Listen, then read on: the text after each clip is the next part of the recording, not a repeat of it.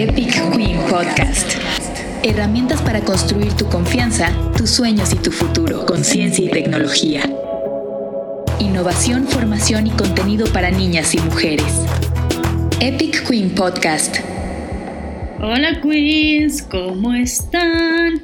Espero que bien. Pues yo quiero platicarles que hoy tengo el gusto de hablar con una mujer empresaria que, bueno, emprendedora también, que para mí es como la empresa amiga de Epic Queen. ¿Sí? Hoy voy a hablar ni más ni menos con Mariana Costacheca, la fundadora y creadora de Laboratoria. Laboratoria, para quien no conozca, es una empresa que se dedica a la educación de tecnología para mujeres.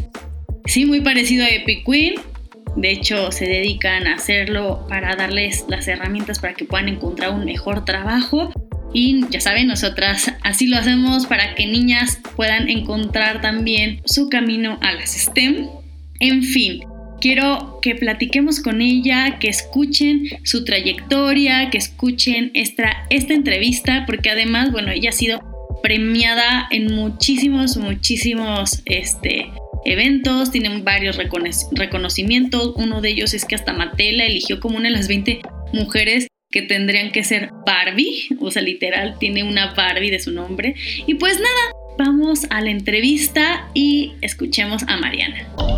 Epic Queen Podcast. Bueno, mis queridas queens, hoy estoy con una mujer que admiro muchísimo. Ella es Mariana Costa, la directora y fundadora de Laboratoria. Claro que todas han escuchado Laboratoria. Hemos nosotras mismas en México sido pues aliadas, eh, hemos, nos, han apoyado tanto las chicas de laboratorio, de laboratoria con, como voluntarias, con las niñas que pues van a las clases de y las niñas pequeñas. Siento que es como, como podría ser mi hermana mayor, Mariana. O sea, como que siento como que veo a Laboratoria como esta organización, este emprendimiento tan aspiracional y que admiro tanto y tanto que te admiro a ti, que muchísimas gracias por haberme dado el tiempo y bueno, bienvenida. Qué linda, Ana Karen, muchas gracias. Nada, muy, muy contenta de, de estar acá, de acompañarlas y la admiración es mutua. Ay, muchísimas gracias. Oye, Mariana, pues antes de comenzar y que nos cuentes de laboratoria, quiero que primero nos platiques de ti, nos platiques em, quién eras cuando eras niña, qué estudiabas, si cuando eras chiquita te interesaban las STEM o, no te interesaban. Por ahí primero comenzar. Sí, te cuento. A ver, bueno, yo soy de Lima, Perú. Aquí nací, nací, de hecho, soy de una familia de mujeres, tengo, somos tres, tres hermanas, eh, yo soy la hija de medio. Eh, y de hecho he reflexionado bastante en los últimos años con laboratoria sobre mis decisiones de carrera, ¿no? Y qué me gustaba hacer cuando era niña. Y, y, creo que STEM era algo que no estaba presente en mi entorno inmediato, lamentablemente. De hecho, mis papás, los dos vienen de carreras de, mi mamá es historiadora del arte, mi papá es abogado, ¿no? De carreras en letras todas mis hermanas y yo estudiamos carreras en letras, somos una familia en la que nos encanta leer, nos gusta escribir y nunca tuvimos una influencia STEM. Eh, y es una pena, la verdad, porque sí me acuerdo que en el colegio me encantaba la biología, por ejemplo, me gustaba la química, también me gustaban las matemáticas, pero bueno, también me gustaba la historia y la literatura, ¿no? Y creo que al final no, no tuve algún referente que me anime a ir por ese otro lugar. Y, y, hoy le veo la, la, importancia de poder tener esas personas que nos abran los ojos a otros caminos que de repente nuestro entorno inmediato no nos abre. Eh, de hecho, también crecí con súper poca tecnología, ¿no? ni siquiera videojuegos había en mi casa. Era, bueno, el celular cuando llegó y, y, eso era todo. Eh, pero bueno, irónicamente los caminos de la vida me fueron acercando ya en otro momento y en otras circunstancias, pero estoy muy contenta que eventualmente llegue a este mundo de, alguna forma. Oye, sí, digo, al final muchas veces así, a mí también me pasó muy parecido, como el mundo de la ciencia y la tecnología fue, no me jugaban, no me dejaban jugar ni Nintendo porque en mi casa como el Nintendo, el Nintendo era una distracción, ¿no? O sea, como eso era para distraerte. Entonces, sí, llegó como tarde, ¿no? Pero cuéntame entonces, eh, ¿qué estudiaste antes de interesarte por las carreras tecnológicas, antes de interesarte por el mundo tecnológico? ¿Qué estudiaste en la universidad en ese momento y cuándo empezaste a emprender? Sí, a ver, yo estudié, tuve una lindísima y maravillosa oportunidad que cambió mi vida de muchas formas, que fue la posibilidad de estudiar fuera. Cuando tenía 18 eh, me mudé a, a, Londres, hice mi carrera allá. Eh, estudié relaciones internacionales, eh, la verdad porque combinaba cosas que me gustaban, como te contaba antes, me encantaba la historia, eh, me gustaba la filosofía, la ciencia política y, y, también me gustaba, digamos, la reflexión de, todo el sector más público, ¿no? Y, y, el rol que los países tienen en, en en el desarrollo, entonces siento que fue una carrera que combinaba muchos intereses míos, a pesar de haber sido una carrera súper poco práctica.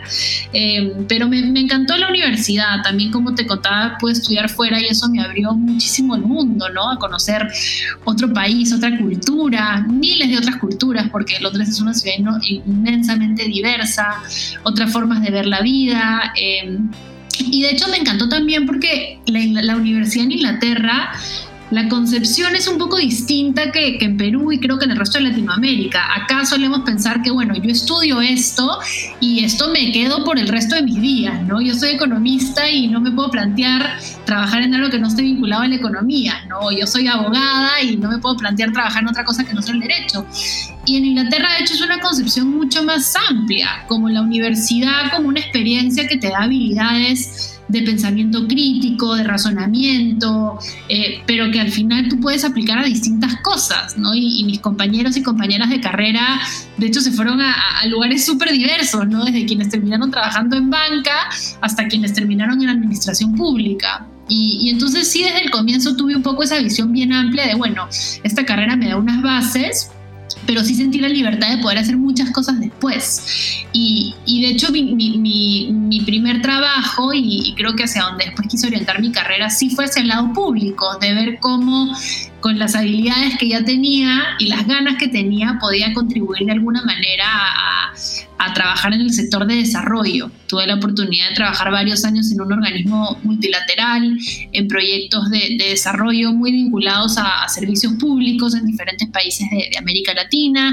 y, y, eso me fue llevando un poco por, por esa ruta. Eh, de hecho, es, es, interesante porque sí emprender, mm, hasta que comencé a emprender, nunca lo vi en mis planes. Fue algo que, que llegó de manera un poco sorpresiva y que al final me ha traído tantas cosas bonitas en la vida. No, además un proyecto in increíble. Y entonces, eh, ya me gustaría que me contaras eh, cómo, cómo surge Laboratoria y la idea, cómo, cómo comienza, de dónde, dónde empieza esta, esta pasión que tú tienes por, por ayudar a tantas mujeres, ¿no? Sí, bueno, mira, la idea de emprender primero nace porque yo en mi, después de mi trabajo estudié otra vez, hice una maestría y entre una cosa y la otra pasé como nueve años fuera de Perú y en ese camino me casé eh, y Germán, mi pareja, él es ingeniero de sistemas, ¿no? Entonces por él descubrí un poco la, la, la tecnología. Eh, y, y, cuando estábamos ya, yo estaba terminando de estudiar mi, mi maestría, yo quería volver a Perú y, y, empecé a pensar, bueno, ¿qué podríamos hacer aquí? ¿no? Él es de Ecuador, pero había vivido los últimos también un poco 10 y pico años en Estados Unidos. Y pensaba, bueno, ¿cómo hago eh, para convencerlo, ¿no? De mudarnos de Nueva York a Lima y ahí surgió la idea de emprender. Dijimos, bueno, ¿por qué no hacemos algo nuestro? Ya que estamos volviendo a Latinoamérica después de tanto tiempo, hemos aprendido un montón de cosas fuera, vimos ahí como una oportunidad, ¿no? Y él traía un poco ese, ese background en tecnología, yo, tenía, yo traía más el background en, proyectos de, impacto social. Eh, se asoció a nosotros un, gran amigo nuestro de la maestría, que venía de un background más corporativo, de hecho, pero los tres dijimos, bueno, vamos a Lima y comencemos algo. Y en ese algo, que, que sabíamos que queríamos que combine tecnología e impacto, pero no sabíamos cómo, terminamos comenzando una agencia de desarrollo de software. En la que básicamente empezamos a conseguir clientes para hacerle sus websites, ¿no? Bien simple, porque esto era en el 2013, ¿no? Tampoco había el, el, ecosistema de emprendimiento que hay hoy, la verdad que era bastante incipiente en ese momento. Entonces, ese fue el camino más fácil para empezar, no teníamos capital ni mucho menos, teníamos nuestro tiempo para dar. Y, ese negocio empezó a crecer y empezamos a, a, tener que crecer nuestro equipo de desarrollo porque ya Germán no se, va, no se daba abasto. Y ahí fue, fue como que se, se conectaron todos los puntos, ¿no? Nos dimos cuenta que era súper difícil encontrar talento para trabajar en desarrollo de software. Me acuerdo que sacábamos nuestros anuncios para contratar y no llegaba pero nadie, ¿no? Llegaban tres gatos. Eh, conforme fuimos armando el equipo, nos dimos con un siguiente problema, que era casi imposible encontrar mujeres. Ese equipo comenzó a crecer y eran puros chicos, ¿no? Tenía, no sé, 12 developers, todos hombres. Y decía, Dios mío santo, ¿qué está pasando con mi empresa? Que se ve así.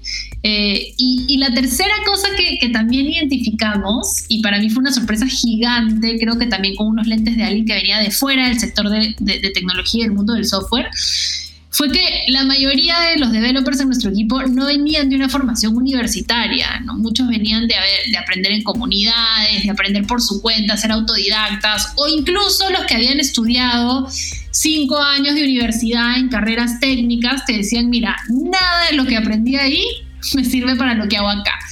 Entonces ahí vimos un poco esta oportunidad lindísima de decir, oye, acá hay un mercado que necesita talento, que desesperadamente necesita mujeres y diversidad y que además tiene un potencial tan grande de ser enormemente inclusivo, porque no necesitas un título para comenzar una buena carrera. Eh, y así fue que nació, la verdad, esa fue la semilla de laboratoria. Nos planteamos, bueno, ¿por qué no nosotros eh, formamos a ese talento, ¿no? Nos, nos, convertimos en, en, una escuela de programación específicamente para mujeres que están buscando una nueva oportunidad de vida y así ayudamos a recortar esta brecha, a cambiar el rostro del sector y a generar un movimiento de, de, de ojalá miles de mujeres en tecnología que cambien nuestra región para mejor. Y, y ¿En qué momento te vas a una pregunta como súper obvia, pero quiero que lo escuchen las que están escuchándonos esto? ¿Por qué mujeres? ¿Y por qué, y, por qué específicamente, o sea, así tecnología? O sea, ¿por qué decidieron mujeres? Y digo, ya me lo medio contaste, pero me gustaría como saber cuáles son los problemas que enfrenta el mundo tecnológico al no tener mujeres. Yo Para mí es obvio, pero quiero que lo escuchen. Sí, no, y, es interesante porque por un lado, como te cuento, la experiencia nos llevó por este camino que fue una suerte gigante de la vida, pero por otro lado decidimos reafirmarnos en él, ¿no? Obviamente miles de empresas pasan por esos mismos problemas que pasamos nosotros y se queden en, bueno, una idea. Nosotros decidimos hacer la realidad porque estábamos realmente convencidas del potencial. Eh, entonces, empiezo por lo primero. ¿Por qué mujeres? Porque una de las cosas que a mí más me impactaba era ver el potencial del sector de tecnología, o sea, la cantidad de buenos trabajos, la pasión que tenían estos developers para aprender, para saber más, los buenos salarios, las posibilidades de crecimiento y pensar que las mujeres nos estábamos quedando fuera de tremendo mundo únicamente por estereotipos, ¿no? Y como contaba al comienzo, estereotipos de los que creo que yo misma he sido, digamos, he sufrido las consecuencias, ¿no? De que no haya referentes, de pensar que este no era un espacio para nosotras por, esa, por esos estereotipos muy arraigados de manera sutil en la sociedad. Entonces ya para mí eso se volvió así como una lucha personal, ¿no? De pensar, oye, hay tanto potencial acá, ¿sabes que Simplemente no me parece justo que las mujeres nos quedemos fuera por razones que no hacen ningún sentido. Eh, en el camino ese, ese, esa creencia solo ha ido creciendo. Creo que hoy día hay cada vez más evidencia que demuestra que la diversidad es un elemento fundamental para la competitividad, para gestar equipos mejores. Yo, yo siempre digo que las personas que diseñan y construyen tecnología son las personas que van a diseñar el futuro de nuestro mundo. La tecnología ha permeado cada parte de la vida. Y si tenemos solo hombres ahí, pues entonces ese mundo va a ser la visión de los hombres, ¿no? Que es el mundo en el que ya vivimos y que requiere un cambio de manera urgente. Entonces, asegurarnos que tengamos diversidad, de hecho no solo de género, pero diversidad cultural, socioeconómica y, mucho más allá, es súper importante para que podamos plasmar esas visiones en la tecnología que construimos. Eh, entonces, por esa parte, ¿por qué mujeres? No, si quieres te respondo ahora por qué tecnología, que también me parece importante.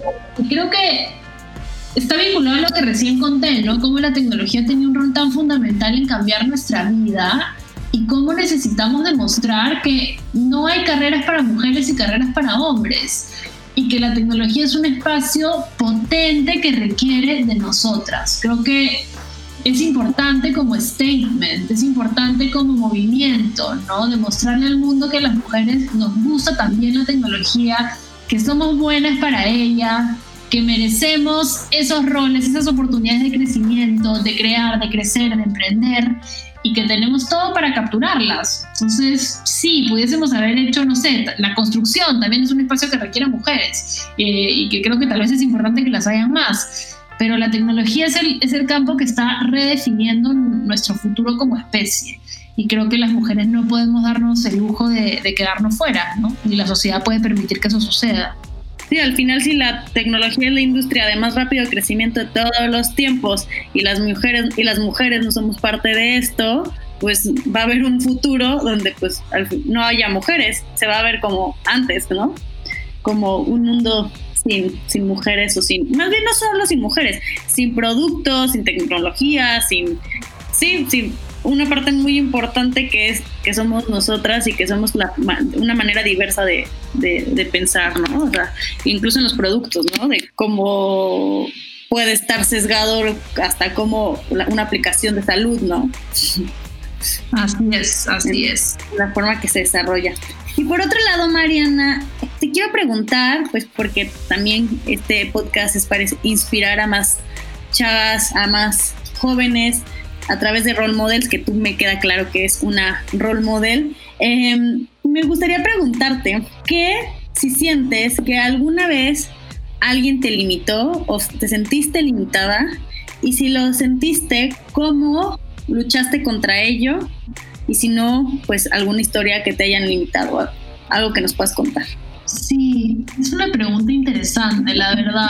Yo siento que yo en mi vida he tenido una vida eh, muy privilegiada de estar en entornos que no me han limitado por quién soy, ¿no? por, por, por mi género, por cómo me veo. Eh, y agradezco eso profundamente y estoy plenamente consciente que esa es la excepción a la regla y por eso quiero dedicar mi vida laboral a que esa no sea la excepción, ¿no? a que eso sea lo que pasa en absolutamente todos los espacios. Eh, y creo que intento, y a lo largo del camino he intentado utilizar em, esas oportunidades que sí he tenido para, para realmente fomentar que se den en, en, cada vez más lugares y en todos los lugares. Em, Dicho eso, yo siento que, como mujeres, eh, y, si, si empiezas a unir otros factores, ¿no? Como mujeres, de repente, si, está, si unes a eso algún contexto de, no sé, si eres del mundo rural en lugar del mundo urbano, de menor acceso a educación, la, cantidad de limitaciones que existen en nuestra sociedad son, son inmensas, son inmensas y muchas veces no somos suficientemente conscientes de ellas. ¿no? Hay, hay, hay este, este, esta caricatura que a mí me encanta cómo lo ilustra, porque es tan simple, eh, no sé si la han visto, donde tienes estos carriles, ¿no? como los carriles que van alrededor de una, una cancha de carreras.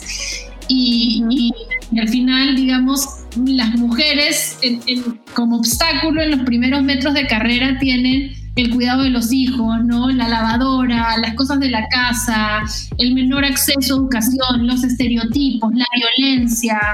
Eh, y, claro, ¿no? Uno puede decir, ah, no, mira, o sea, si no ves eso, dices, están igual, ¿no? Depende de cada uno, pero en realidad no, no depende de cada uno de cada uno, porque sí hay esta serie de factores estructurales en la sociedad que nos limitan de manera bien profunda.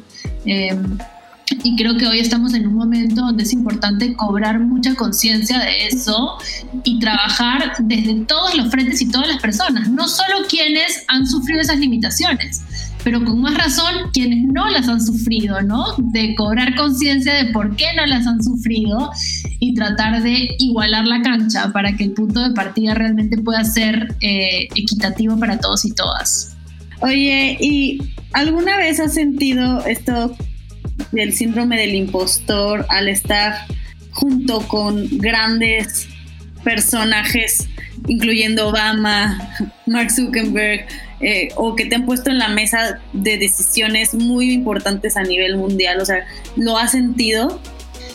Sí, lo he sentido y, lo siento de manera continua, ¿no? Para mí emprender ha sido un, un reto tras reto y cada vez viene un reto más grande conforme avanzan las cosas y salen bien y vas creciendo, el, siguiente reto es más grande que el anterior y, y, no es fácil sentirse preparada para abordarlos. Entonces yo siento que, que, sí, el, cada vez que nos atrevemos a hacer algo que va más allá de nuestra zona de confort, vienen estas otras voces, ¿no? Que te hacen cuestionar si es que estás preparada o no, si es que eres la persona adecuada para hacerlo, si es que tienes lo que necesitas.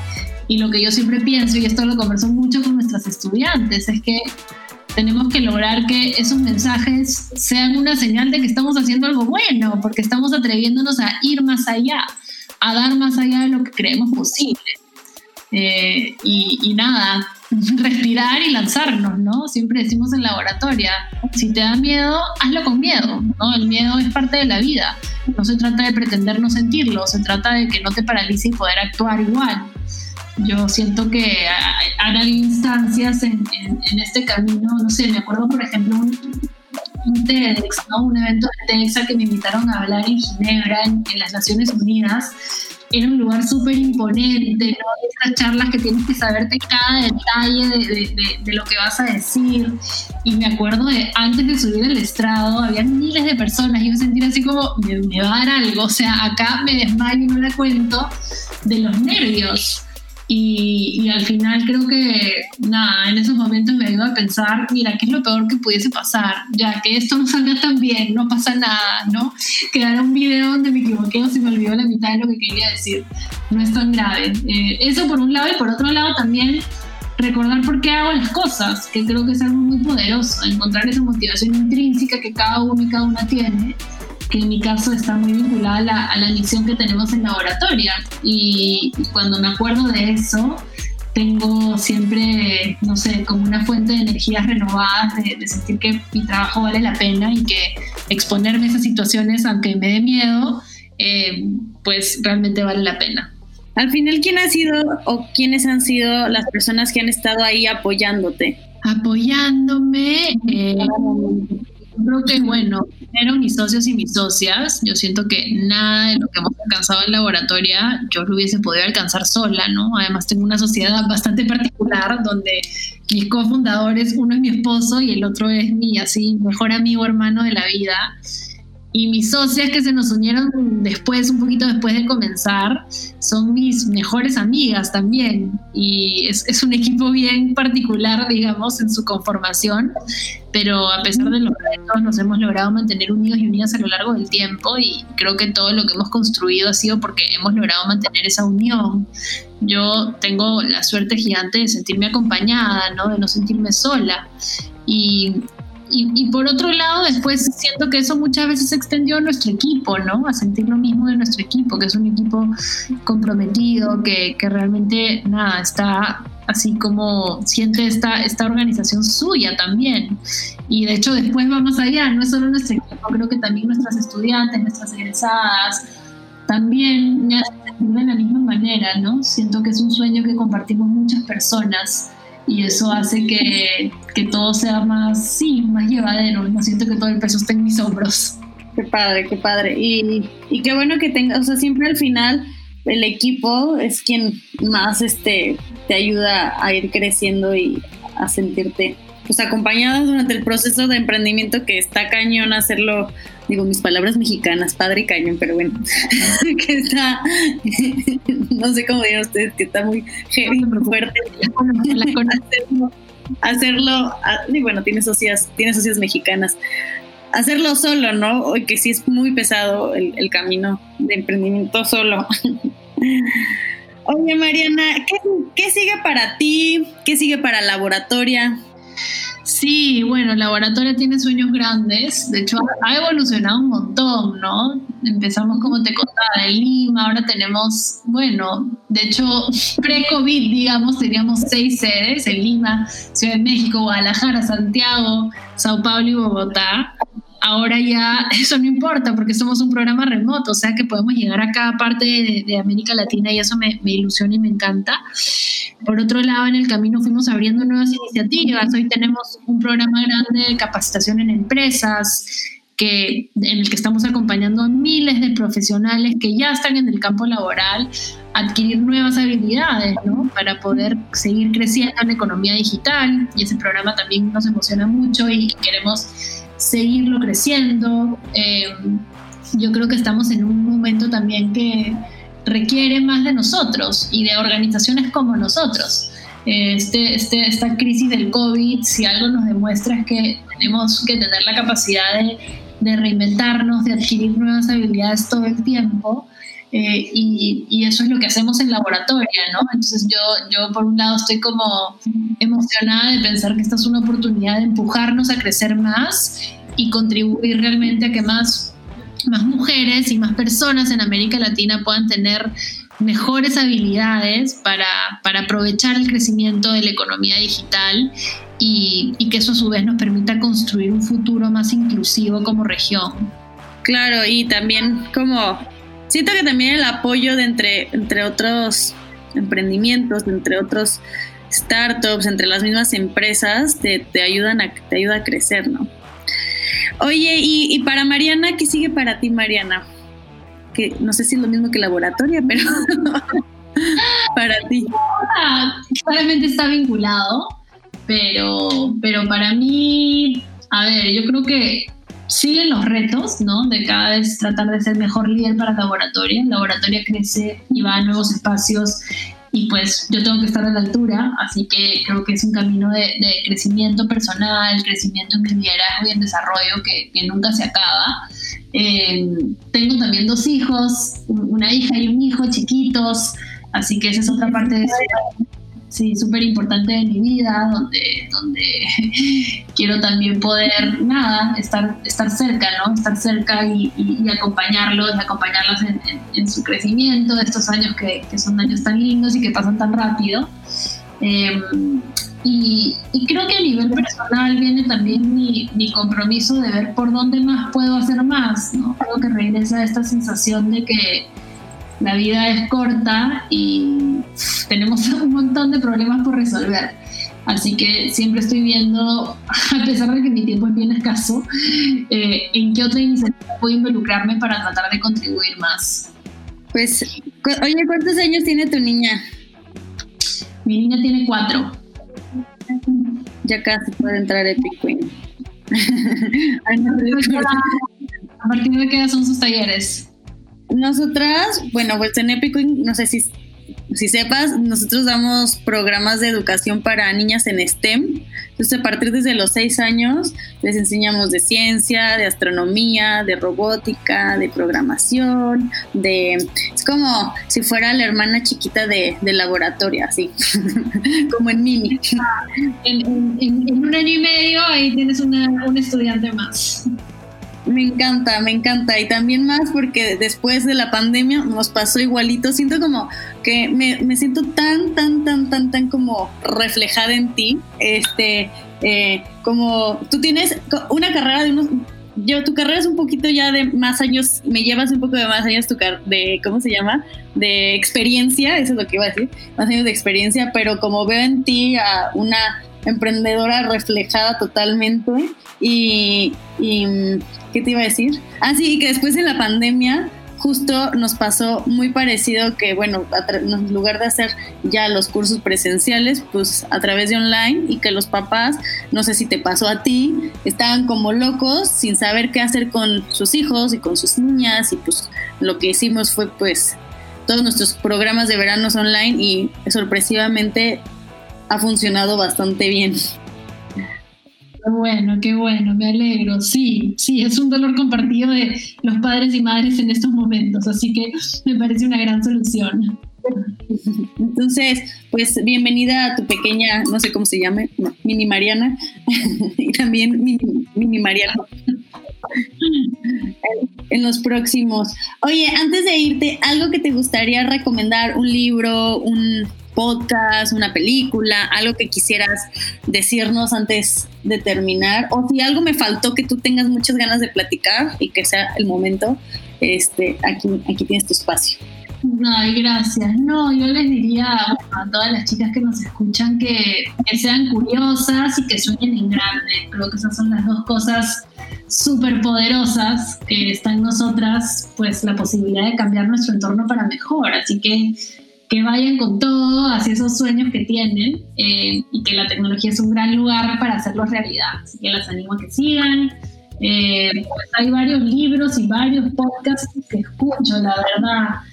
Eh, hay un podcast que me encanta, está en inglés, se llama On Being. Es un podcast que habla de la parte más espiritual de la vida, que creo que es un balance que siempre necesitamos también. y y creo que un libro para quienes están pensando en emprender, que en verdad siempre recomiendo porque es, la base, pero realmente nunca deja de ser vigente y te ayuda es Lean Startup. ¿no? Y, y a, mí cuando nosotros descubrimos Lean Startup, que uno de mis socios era fan, de verdad fue como, no sé, una metodología tan, tan simple y tan clara que te ayuda a empezar para no quedarnos solo en el mundo de las ideas, sino que arrancar rápido en la cancha. Así que las que tengan ganas de, de hacer algo, eh, se los recomiendo 100% también para que puedan dar, dar los primeros pasos. Perfecto, pues muchísimas gracias Mariana, de verdad toma Epic Queen como un espacio más, como un aliado para, para laboratoria, digo, lo hemos hecho en el pasado con, con Gaby, aquí en México hemos colaborado mucho y hemos estado mucho en muchos foros y, y bueno, súper padre, con Ara también, entonces, pero como te digo directamente a ti, que no habíamos tenido creo que ninguna vez o alguna vez de ocasión para platicar. Creo que sí, habíamos platicado una vez muy rápido, a lo mejor tú ni te acuerdas, este, pero muy rápido, este, toma Epic Queen como un espacio aliado y pues que sepan que así como existe la sororidad entre mujeres, también la sororidad entre organizaciones y entre empresas de mujeres para mujeres, ¿no? Claro que sí, claro que sí, lo mismo por acá, ahí seguiremos, es una, una agenda compartida y somos muchas organizaciones que cada una contribuye desde un lugar y, eso es súper lindo porque pues también es un ecosistema donde, nos, como dices, ¿no? nos sentimos acompañadas y sumamos esfuerzos. No, y tenemos que hacer, tenemos muchísimo trabajo por hacer. Si fuera, estuviéramos solas, no acabábamos. Entonces, mucho trabajo por hacer por las mujeres y niñas en tecnología. Así es, así es. Epic Queen Podcast. Y bueno, mis queridas queens, espero que les haya gustado la entrevista con Mariana Costa. A mí me encanta lo que hace Laboratoria. Me queda claro que el trabajo de acercar a más mujeres a la ciencia y la tecnología es muy, muy grande y que juntas podemos crearlo por separado o por cualquier lado si ustedes tienen algún interés de acercar a más niñas, niños, personas a la ciencia y a la tecnología, háganlo porque la divulgación de ciencia y tecnología y la educación es importantísima. Así que pues siempre para todos. Y los dejo con las redes sociales, nos pueden encontrar en todos lados como arroba Queen, ya saben que en Instagram como arroba Epic Queens.